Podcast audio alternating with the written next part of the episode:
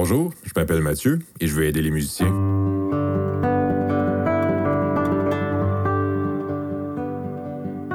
Bonjour tout le monde, j'espère que vous allez bien. Mon nom est Mathieu Boucher. Je suis très heureux de vous retrouver pour ce nouvel épisode du Musicien stratégique. Je vous ai préparé trois épisodes différents sur la gestion de l'horaire du travail instrumental.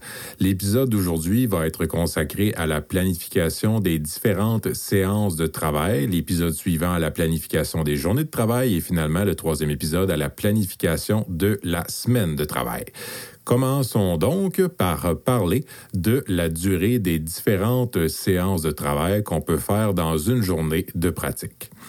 La stratégie la plus fréquemment recommandée est de faire des séances de travail courtes. Je suis très heureux de constater que euh, ce résultat de recherche scientifique est maintenant bien implanté dans le milieu musical, mais je dois reconnaître que c'est aussi le résultat des recherches parmi les plus anciennes qu'il existe sur la pratique instrumentale, puisque ceci a été démontré scientifiquement dans des études réalisées au début des années 1940.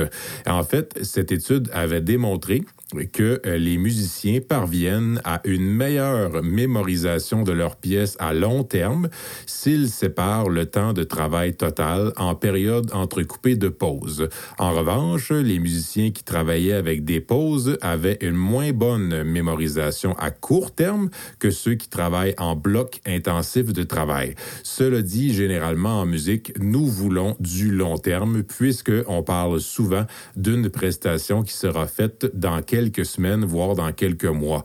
En revanche, c'est peut-être intéressant à savoir aussi pour les musiciens qui doivent parfois, dans le cadre de leur métier, apprendre de la musique à très, très court terme. Un phénomène de l'attention que j'associe euh, personnellement à ces résultats est ce qu'on appelle l'effet début-fin. Effet début-fin. L'effet début-fin euh, fait en sorte qu'on retient davantage d'informations au début et à la fin d'une période d'apprentissage, peu importe de quelle activité on parle. Euh, donc, qu'on soit passionné ou pas du tout par euh, le sujet qu'on est en train de, d'entendre, de, qu'on est en train de, discuter, le milieu d'une période d'apprentissage est toujours marqué par un creux, euh, une baisse de l'attention plutôt inévitable pendant laquelle on retient moins d'informations. Par contre, lorsqu'on sent que la période d'apprentissage tire à sa fin, l'attention remonte et ce qu'il faut retenir ici, c'est la forme sommet, creux, sommet. Dans une période de travail de 30 minutes, par exemple, nous aurons un sommet au début pendant quelques minutes, un creux au milieu, puis une hausse de l'attention à la fin lorsque la, la séance de travail d'apprentissage tire à sa fin. Si on allonge beaucoup une période de travail. Par exemple, en travaillant deux heures sans arrêter, la seule chose qui s'allonge, c'est le creux du milieu. On garde encore la forme sommet, creux, sommet, mais cette fois-ci, c'est plutôt sommet, creux interminable et petit sommet à la fin. Donc, si vous avez un collègue qui dit je m'en vais travailler euh, pendant trois heures, ce qu'il vous dit vraiment, c'est je m'en vais faire 2h30 de creux.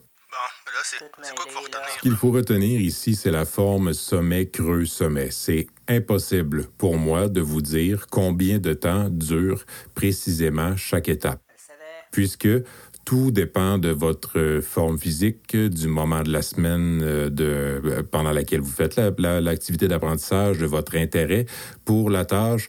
Euh, si vous m'écoutez, par exemple, en ce moment, un mardi matin ou que vous m'écoutez en ce moment un vendredi en soirée après une longue semaine de travail, il est fort possible que vous reteniez davantage d'informations au début de la semaine de, votre semaine en fait. Donc la forme sommet creux sommet, elle est là qu'on le veuille ou non, que le sujet vous intéresse ou pas et peu importe les efforts surhumains que déploie votre dévoué serviteur pour rendre ce podcast dynamique et intéressant. Ben, moi, je trouve intéressant. Je vais évidemment vous encourager à maintenir une bonne forme physique et une bonne santé pour maximiser votre concentration pendant que vous travaillez, pour vous assurer que les sommets et les creux de votre attention soient le plus haut possible, mais le creux demeure inévitable. Et c'est là que le fait de prendre des pauses pendant vos séances de travail va vous aider à maximiser votre attention euh, et, maximiser votre attention et votre concentration et donc votre capacité à retenir l'information.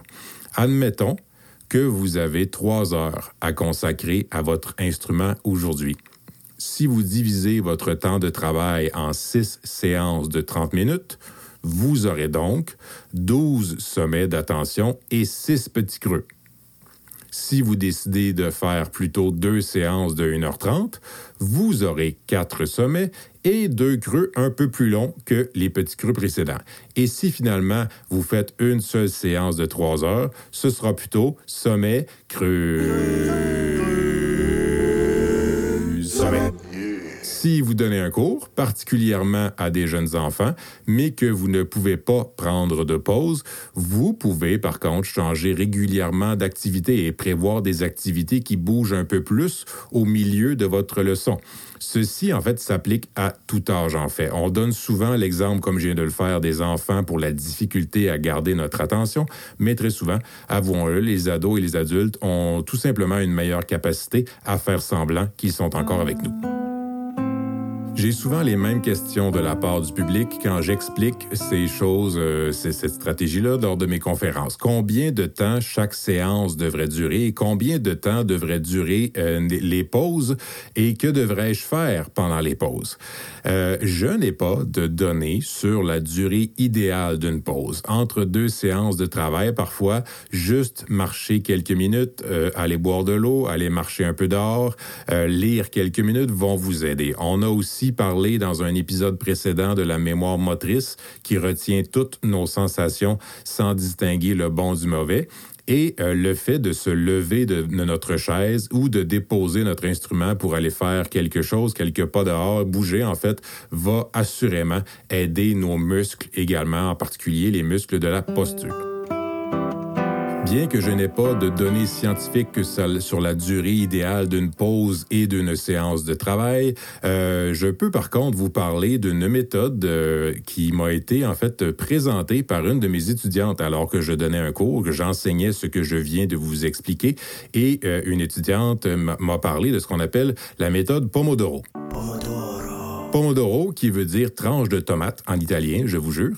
Euh, cette, technique a justement été développée par un Italien du nom de Francesco Cirillo et qui consiste tout simplement à se donner une tâche très précise qu'on fait pendant 20 à 25 minutes, minutées, pour ensuite prendre une pause dès que le minuteur sonne pour cinq minutes et on doit ensuite prendre une pause plus longue lors de la quatrième séance. Donc, on alterne 25 minutes de travail, 5 minutes de pause euh, pendant une période de 12 heures, ce qui revient donc, en fait, euh, à travailler un total de 75 minutes par tranche de deux heures.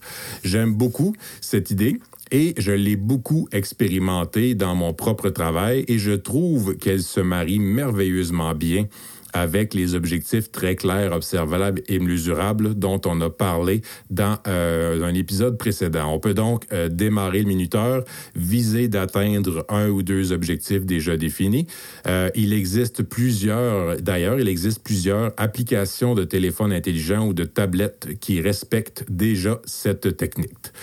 Euh, comme je l'ai mentionné, je n'ai pas personnellement de données scientifiques à vous transmettre sur ce qu'on doit faire pendant les pauses, mais il existe énormément de littérature scientifique par rapport à ce qu'on ne doit pas faire pendant les pauses lors d'un travail intense, euh, un travail cognitivement intense comme la pratique instrumentale, et ce pour tous les travailleurs. Euh, Internet, réseaux sociaux et autres outils électroniques qui sont addictifs pour le cerveau.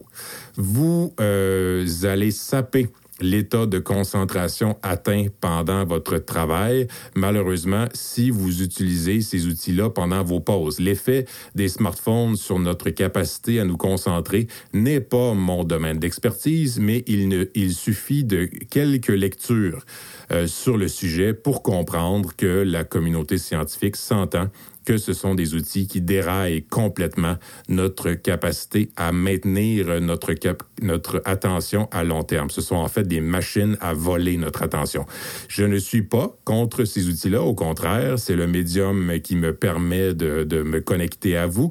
Euh, je l'utilise aussi énormément pour mon travail, mais je pense qu'il faut savoir protéger les périodes de travail qu'on veut productives en s'éloignant des effets négatifs que les smartphones peuvent avoir.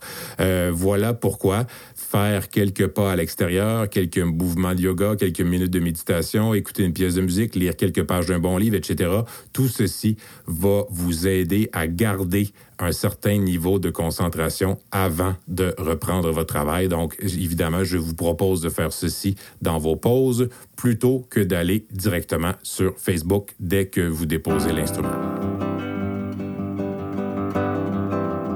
Cet épisode était volontairement court, justement pour vous respecter votre effet début-fin. Effet début-fin. J'espère ne pas trop vous avoir perdu au milieu de l'épisode. Je vous encourage donc à privilégier à partir de maintenant des séances de travail assez courtes avec un objectif très précis et ciblé pour chacune de vos séances de travail. Je vais mettre sur mon site web dans la section ressources quelques suggestions d'applications pour vous aider à gérer votre temps et à tirer le meilleur profit de vos Si vous avez des questions, des suggestions à me faire, je serai très heureux de les lire. Je vous invite donc à m'écrire via ma page Facebook Le Musicien Stratégique ou encore directement à mon courriel musicien stratégique sans accent en un seul mot à commercial gmail.com.